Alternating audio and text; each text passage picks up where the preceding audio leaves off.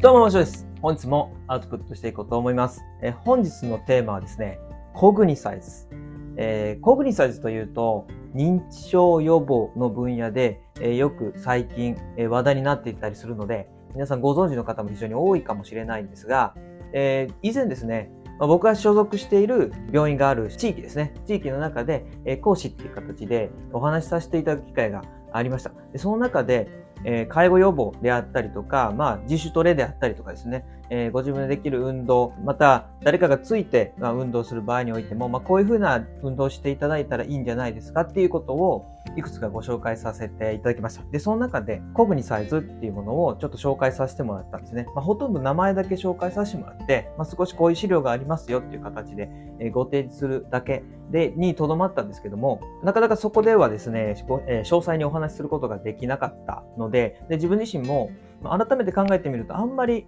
知らないところもあるかなというふうに思いましたので、再学習をして、今回コグニサイズについてアウトプットしていきたいと思います。で、このアウトプットをした後にですね、実際にコグニラダーっていうものがあるんですけども、ま、それを使って実際コグニサイズですね、自分自身がやってみて、え、どんな感じだったのか、皆さんにお伝えしたいと思います。でそこで、ま、手順なんかも、え、一緒にご説明させてもらおうと思うので、えー、ぜひですね、そちらも見ていただきたいなというふうに思います。まずは、コグニサイズって一体どういうものなのかっていうものを、え、今回はお話をさせていただこうと思います。で、コグニサイズっていうと、やっぱり皆さんご存知の方も多いかもしれないですが、認知症予防というふうな分野の中で、え言われているエクササイズになります。エクササイズですね。体操になります。まあ、体操といっても、ただの体操ではなくてですね、認知課題っていうものと、運動課題、体を動かすことと頭を使うことを同時に行うことでより認知症予防の効果が高まりますよっていうふうなエクササイズになります。で、詳細は後に説明しますが、頭と体両方使うっていう風な体操が非常に効果的ですよっていうことが言われてるんですよね。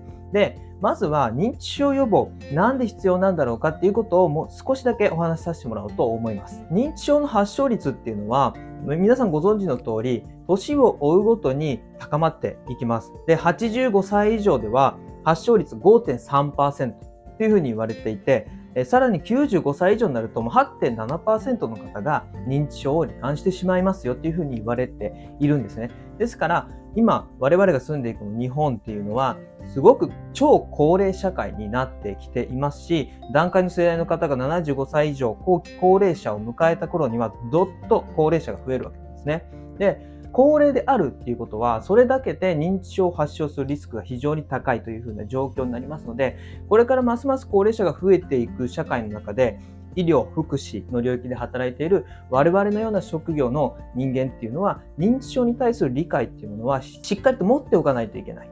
必須になってくる知識なんだっていうことを覚えておかないといけないとで、えー、今回ご紹介するコグニサイズっていうものは、どういった方々をターゲットにするのかっていうふうなお話なんですけども、認知症になってしまった方の認知症のその症状を治すとか、そういうことではないんですよね。認知症になる前に、こういったエクササイズをして予防していきましょう。特に MCI、軽度認知障害と呼ばれている方々に対して、しっかりとアプローチをしていくことで、認知症になっていく、認知症に移行していくことを予防していきましょうというふうな考え方なんですよね。この軽度認知機能障害って言われている MCI っていう状況っていうのは認知症ではないんですね。ただ、生活に支障がない程度の認知機能の低下が見られますよっていうふうな状況なんですよ。認知機能の低下は見られるけども、生活に支障はない、日常生活は遅れているっていう風な状況になります。で、こういった方々の経過っていうのは一方向性ではないんですね。つまり悪くなっていく一方ではないというふうなことなんです。ですから、適切に予防していくことによって、認知症へ移行していくことを遅らせる、あるいはそこに移行しないように、軽度の認知機能障害を回復させていくっていうことも可能であるというふうに言われてますので、この時期にしっかりと予防的なアプローチをしていくっていうことは非常に重要かと思います。まあ、もちろん予防というともっとこう認知機能が低下する前からやっていった方がいいっていうこともあると思いますが、まあ、今回は工具にサイズを適用していく方の層としては MCI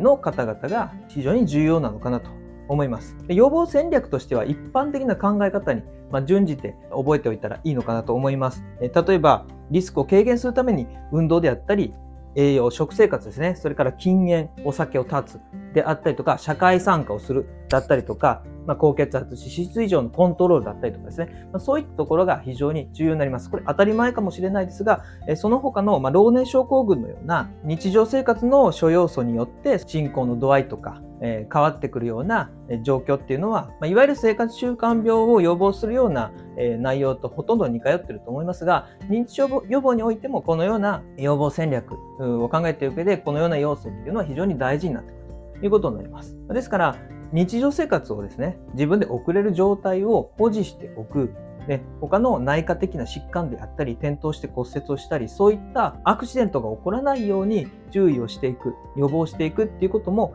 認知症の予防につながってくるということになります。で、今回は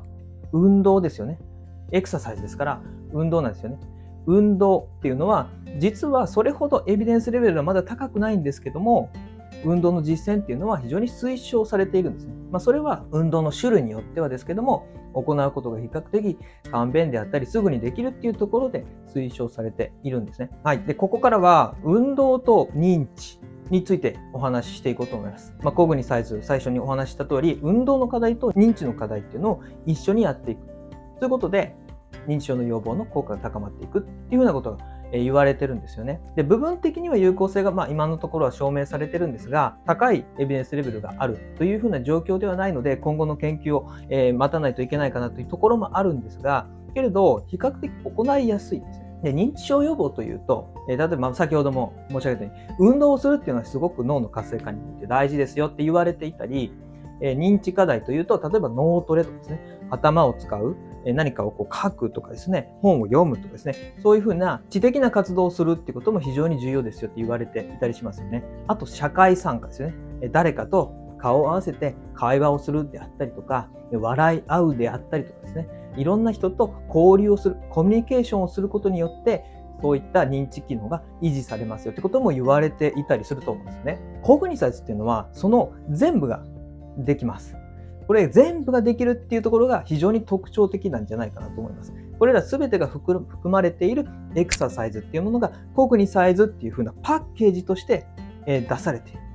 こういう風な方法論一つのパッケージとして出されているから非常に分かりやすいですね。まとまってるから分かりやすいですね。社会参加ができるっていうとちょっと語弊があるかもしれないですが、集団で行っていくことができる。こういうにサイズやりましょうっていう形でみんなでやっていくことができる。これが非常に実践しやすいっていうふうなところで理由になっているのかなと思います。コグニサイズについて改めてちょっと説明をしていくと、運動の課題プラス認知課題っていうものをやっていくことで予防効果をアップしていきましょう。でこれは二重課題っていうやつですよね。デュアルタスクっていうふうに言われているものになります。それがまあコグニサイズなんですよね。で、僕自身はですね、簡単にしか勉強していなかったので、まあ、この2つを、まやったらコグニサイズなんだぐらいに思ってたんですよ。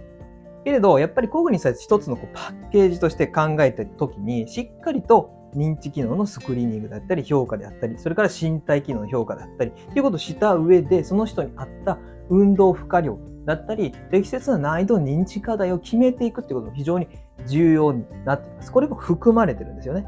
なので、ちょっとそこら辺もちょっとお話しさせてもらおうと思うんですが、まあ、一般的に認知機能のスクリーニングというと、例えば MMSE であったり、HDSR、長谷川式簡易知能評価スケールですよね。え以前、長谷川和夫先生に学ぶ認知症のことっていうことで、え認知症について8本ぐらいざっと動画を出させてもらったんですけども、まあ、その中でも、え MMSE や HDSR でしっかりとその認知症、認知機能の低下があるかどうかスクリーニングをしていきましょうってことは書かれていたりしますよね。で、実際自分たちも日本においては HDSR っていうのはよく使われているスケールなのかなと思います。で、ただ認知症を評価するっていう時に案外こういう認知機能のスクリーニングが行われてるけれども運動機能の評価っていうのはあんまり行われていなかったりします。で、運動機能が低下している、例えば歩行速度が低下してくると認知症のリスクが上がりますよとか、活動の量が低下してくると認知症のリスクが上がりますよとかっていうことは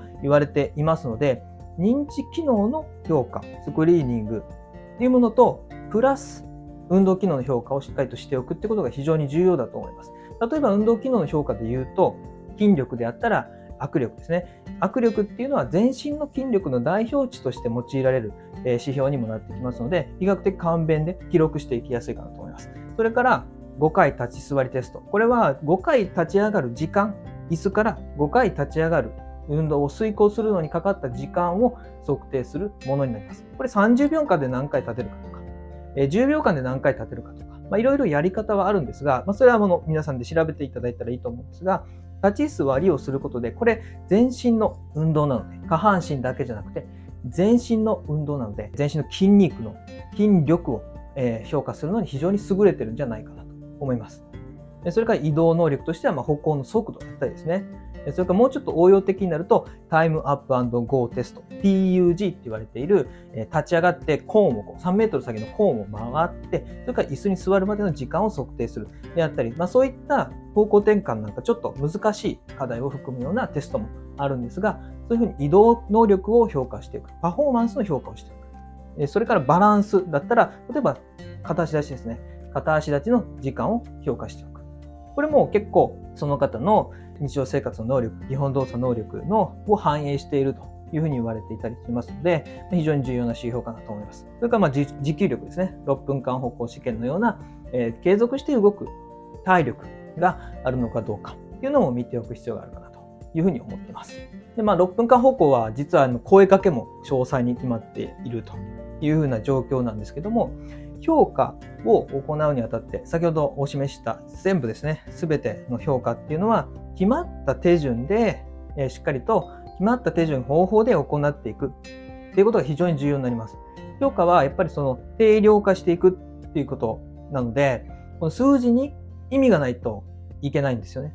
ですから、評価を決まった手順、方法でやっていかないと、再現性がなくなってしまいますので、今日取った評価と明日取った評価の意味が、数字の意味が変わってきますので、再現性というところを考えるとしっかりと手順、方法を守って、そして実践していくということが非常に重要かなと思います。それでは、コグニサイズにおける評価ですね。運動の負荷量の設定と、それから認知課題の難易度ですね、の設定についてお話をしていこうと思います。まあ、しっかりと評価をした上で、こういった設定をしていかないといけないということになります。で、まずは、コグニサイズの、まあ、まず意味なんですけども、えー、先ほどもあの説明した通り、コグニサイズって運動の課題と認知の課題を一緒にするというようなものになりますので、コグニっていうのはコグニションっていう認知っていう言葉の略なんですよね。コグニっていうのはコグニションっていう言葉のコグニを取ってきてるんですね。で、コグニサイズのサイズっていうのはエクササイズのサイズですよね。コグニサイズ。これ造語です。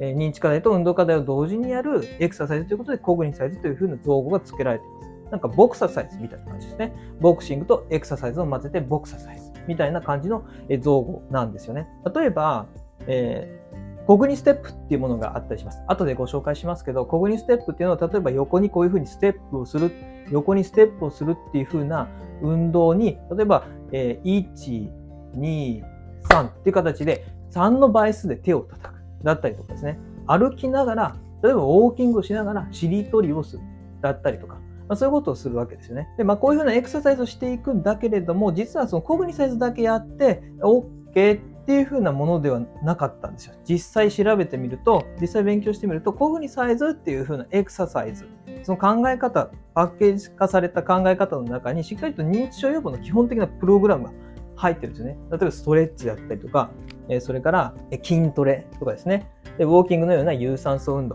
まあ、こういったこともプログラムの中に含まれていて、プラスコグニサイズをしていくことで、え、認知症予防として有効に作用しますよっていうことが言われているので、コグニサイズだけしたらいいですよというふうなお話ではないということを皆さんご理解していただけたらなというふうに思います。そして、え、まずは、認知課題ですね。認知課題の難易度設定については非常にちょっと難しいところがあると思います。その対象者の方に聞きながら実際できてるかできてないかっていうのをフィードバックしていただきながらですね、考えていく必要があるあると思います。本当にその体と脳を適切に刺激できてるのかどうかをやっぱ考えていかないといけないというふうに思います。でまずは運動ですね。運動の負荷量の設定になります。それは安静時の心拍数、まあ、脈拍ですね。脈拍数を取って、まあ、それを目安にして、それを確認した上で、目標の心拍数、脈拍数を決定していきます。で、それをしっかりと記録するんですよね。自分の負荷量、自分がやってる運動の負荷量が適切なのかどうか、目標心拍数にしっかり達してるのかどうか、超えてないかどうか、まそこを目安にしていくために、まずは目標の心拍数を設定していきます。で、予測最大心拍数の式、ここに書いてますけど、あえて読み上げませんが、式を書いてます。で、これにこう当てはめて、まあ大体およそ60%ぐらい、その予測の最大心拍数の60%ぐらいが、まあ大体少しきついぐらいかな程度の負荷になります。で、運動負荷として適切なのは、この少しきついかなぐらいって言われてますので、この辺で設定していくということが大事かなというふうに思います。で僕あの、今回参考にした文献すべて開示しておきますが、実際その安静時心拍数だったりとか、年齢だったりとか、まあ、そういったところから、大体こう予測の心拍数と適切な運動負荷量の心拍数っていうのが、えー、書かれてる表とかもあったりしますので、ぜひ、えーと、興味がある方はそちらの概要欄の方から参考書籍の方を手に取っていただけたらと思います。なので、いちいち計算しなくても大体およそこのぐらいがいいかなっていうふうなところはえー、実はあの表として出てるので、そういったところを参考にしていただいたらいいんじゃないかなと思います。で、まあ一般的にはそのなかなかこう、脈拍をま取るとかっていうところが難しかったり、時間がかかったりするというところで結構、ボルグスケールっていうものが用いられて、え、用いられたりしてたりするんですが、えー、大体この0から10で自分の運動の強度っていうものを主観的に表現するようなスケールになります。で、5から6がまあ中程度、7から8がまあ高程度、というふうに言われていて、大体こう、言語的にま表現をすると、ちょっときついかな。ね、先ほどの60%ぐらいの負荷量になると思うんですが、まあ、少々きついかなっていうようなまあ負荷量になってくるかなと思います。で、まあ、脈拍を測るのにま時間かかったりめんどくさかったりするとそれでもいいんですが、僕としてはできたらしっかりと脈拍を記録をして、目標心拍数を設定して、で、測りながらやっていくってことが非常に重要なんじゃないかなというふうに思います。まあ、数値的に示すことでしっかりと客観性、再現性が担保されると思いますので、しっかりと測定をして残していくということが非常に重要かなと思います。で、認知課題については、先ほどお話しした通りですね、なかなかま設定って簡単ではないと思うんですが、まあ、簡単な課題から始めていって、まあ、ちょっと難しい、ちょっと考えないとできない、あるいはちょっと失敗が混じってくるっていう風なぐらいの難易度が望ましいかなというふうに思ってます。なので、まあ、慣れてくるとちょっとまた難易度を上げていかないといけないと思いますが、まあ、簡単な課題から徐々に徐々に難易度を上げて、あちょっとこの辺難しいなというところで、え一旦難易度を設定して、練習をしていくと。工具にサイズしていくってことが大事かと思います。はい、ここからは工具にサイズの実践っていうところでお話をしていこうと思います。で、工具にサイズは3つに分類されています。まずは1人でできるコグニサイズ。それから複数でできるコグニサイズ。グループですね。グループでできるコグニサイズ。それからコグニラダーっていうものがあります。まずは1人で行うコグニサイズとしては、コグニステップっていうものがあるんですね。先ほどちょっと紹介しましたけど、左右にステップするんですね。ステップします。こういうふうに。で、えー、先ほど言ったように、スタンドバイスで手を叩く。えー、だったりとかですね。数をま数える。だったりとか、まあそういったところをやっていくわけですよね。で、もう一つ、まあこれは一人でできる、えー、工具サイズとしては、ウォーキングですね。ウォーキングをしながら、えー、例えば、認知症の評価スケールである HDSR の中でも書かれているように、100から7ずつ引いて引き算をしていくとか、引き算をしながら歩くととかですね。そういうことをやっていったりします。ただまあ僕としてはこのウォーキングは2人以上で一緒におしゃべりしながらやった方がいいんじゃないかなと思ってますので、例えばおしゃべりしながらだけじゃなくて、しりとりをしながらまウォーキングとかですね。ということでやっていった方が、まウォーキングはしやすいんじゃないかな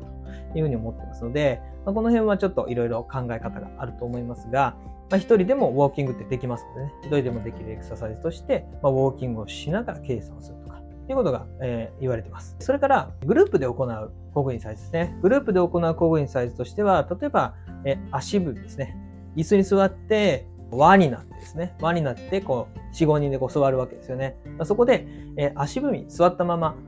足踏みをします。まあ、これあの、立ってできない方はでもしやすいと思うんですけど、座って足踏み運動をしていく。1、2、3、4というふうにですね、足踏み運動をしていって、で、順番に数を一人ずつ、1、2、3、4というふうに足踏みの回数を順番に数えていくというようなことをしていったり、例えば3の倍数だけ数えないとか、4の倍数だけ手を叩く。みんなで手を叩くとか、そういうことをやっていったりするんですね。で、えー、例えばこれもいろいろこう応用が効いて、こう、古今東西ゲームをしながら足踏みをするとかですね。先ほどのウォーキングの中で出てきましたけど、しりとりをしながらあ足踏みをするとかですね。まあそういったことをやっていくわけですよね。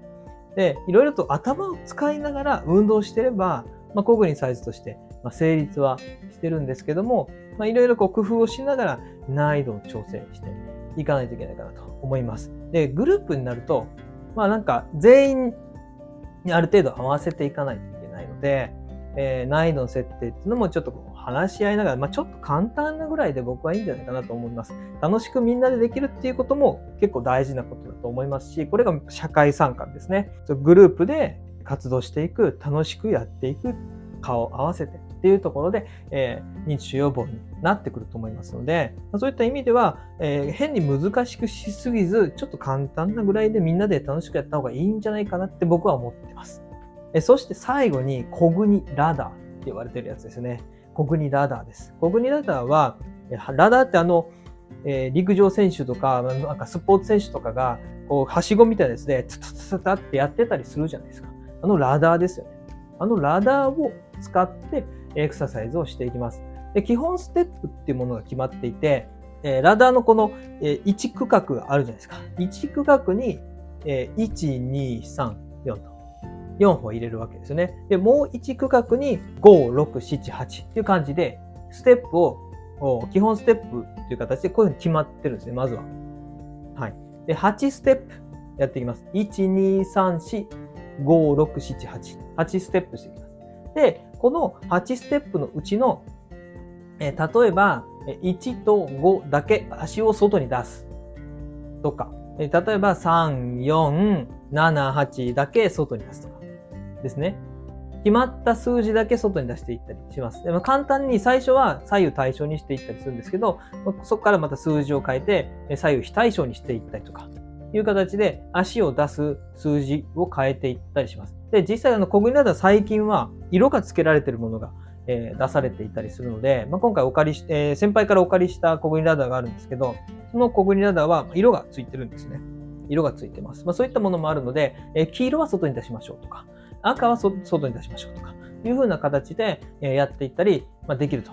いうことですので、まあ、いろいろ工夫の仕方はあるかなと思います。そこにプラスアルファ、例えば、1と3は外に出して、3のところで手を叩くとかですね。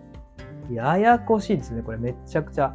考えただけでややこしいんですけど、めちゃくちゃ難しいと思います。僕もちょっと多分難易度上げたらおそらくできないんじゃないかなというふうに思うんですけども、まあ、以前試しにやってみた時もそもそもできなかったんですが、えー、なかなかまず難しいと。で、これできないから、ちょっと難しいから意味がある